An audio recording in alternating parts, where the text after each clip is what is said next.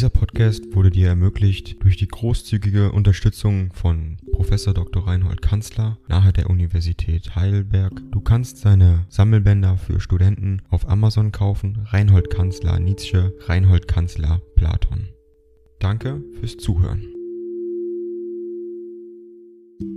111. An Mal wieder von Meisenbug Lugano. Sonntagmorgen 13. Mai 1877. Verehrteste Freundin, nachdem ich durch Nachdenken herausgebracht habe, dass eine Karte, ob schon leichter als ein Brief, doch nicht schneller geht als ein Brief, müssen Sie nun schon einen längeren Bericht über meine bisherigen odysseischen Irrfahrten hinnehmen. Das menschliche Elend bei einer Meerfahrt ist schrecklich und doch eigentlich lächerlich, ungefähr so wie mir mitunter mein Kopfschmerz vorkommt, bei dem man sich in ganz blühenden Leibesumständen befinden kann. Kurz, ich bin heute wieder in der Stimmung des heitern Krüppeltums, während ich auf dem Schiffe nur die schwärzesten Gedanken hatte und in Bezug auf Selbstmord allein darüber im Zweifel blieb, wo das Meer am tiefsten sei, damit man nicht gleich wieder herausgefischt werde und seinen Erretter noch dazu eine schreckliche Maße Gold als Sold der Dankbarkeit zu zahlen habe. Übrigens kannte ich den schlimmsten Zustand der Seekrankheit ganz genau aus der Zeit her,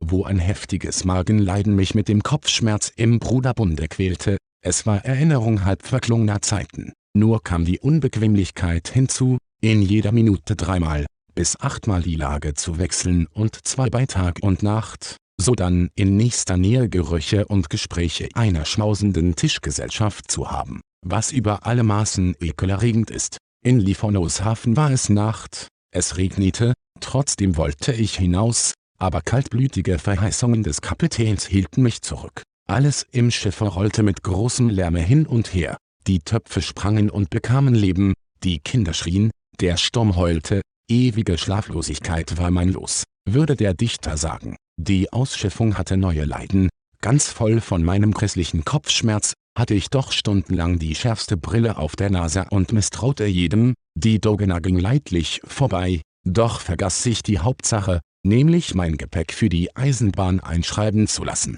Nun ging eine Fahrt nach dem fabelhaften Hotel National los, mit zwei Spitzbuben auf dem Kutscherbock, welche mit aller Gewalt mich in eine elende Traktur absetzen wollten, fortwährend war mein Gepäck in anderen Händen. Immer keuchte ein Mann mit meinem Koffer vor mir her, ich wurde ein paar Mal wütend und schüchterte den Kutscher ein, der andere Kerl riss aus. Wissen Sie, wie ich ins Hotel de Londres gekommen bin? Ich weiß es nicht, kurz es war gut, nur der Eintritt war grollig, weil ein ganzes Gefolge von Strolchen bezahlt werden wollte. Dort legte ich mich gleich zu Bett und sehr leidend. Am Freitag, bei trübem regnerischem Wetter, ermannte ich mich um Mittag und ging in die Galerie des Palazzo Brignole, und erst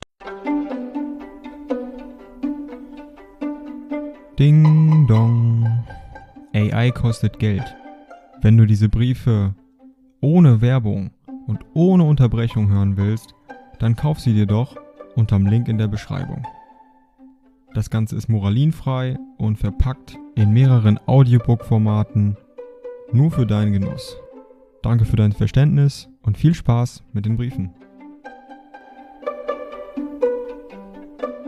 Erstaunlich, der Anblick dieser Familienporträts war welcher mich ganz heraushob und begeisterte, ein Brignolle-Zugpferd. Und ins Auge dieses gewaltigen Streitrosses der ganze Stolz dieser Familie gelegt. Das war etwas für mein deprimiertes Menschentum. Ich achte persönlich Van Dyck und Rubens höher, als alle Maler der Welt. Die anderen Bilder ließen mich kalt, ausgenommen eine sterbende Kleopatra von Götzino, so kam ich wieder ins Leben zurück und saß den übrigen Tag still und mutig in meinem Hotel. Am nächsten Tage gab es eine André-Erheiterung. Die ganze Reise von Genua nach Mailand machte ich mit einer sehr angenehmen jungen Ballerina eines Mehlender Theaters zusammen. Camilla era molto simpatica, oh sie hätten mein Italienisch hören sollen. Wäre ich ein Pascha gewesen, so hätte ich sie mit nach Pfeffers genommen, wo sie mir, bei der Versagung geistiger Beschäftigungen, etwas hätte forttanzen können. Ich bin immer noch von Zeit zu Zeit ein bisschen ärgerlich über mich, dass ich ihretwegen nicht wenigstens ein paar Tage in Mailand geblieben bin. Nun näherte ich mich der Schweiz und fuhr die erste Strecke auf der Gotthardbahn, welche fertig geworden ist, von Como nach Lugano. Wie bin ich doch nach Lugano gekommen? Ich wollte eigentlich nicht recht, aber ich bin da. Als ich die Schweizer Grenze passierte, unter heftigem Regen, gab es einen einmaligen starken Blitz und Donnerschlag. Ich nahm es als gutes Omen hin, auch will ich nicht verschweigen, dass, je mehr ich mich den Bergen näherte, mein Befinden immer besser wurde. In Chiasso entfernte sich mein Gepäck auf zwei verschiedenen Zügen voneinander, es war eine heillose Verwirrung, dazu noch Dogena. Selbst die beiden Schirme folgten entgegengesetzten Trieben. Dahav ein guter Packträger, er sprach das erste Schweizerdeutsch. Denken Sie, dass ich es mit einer gewissen Rührung hörte, ich merkte auf einmal, dass ich viel lieber unter Deutschschweizern lebe, als unter Deutschen. Der Mann sorgte so gut für mich,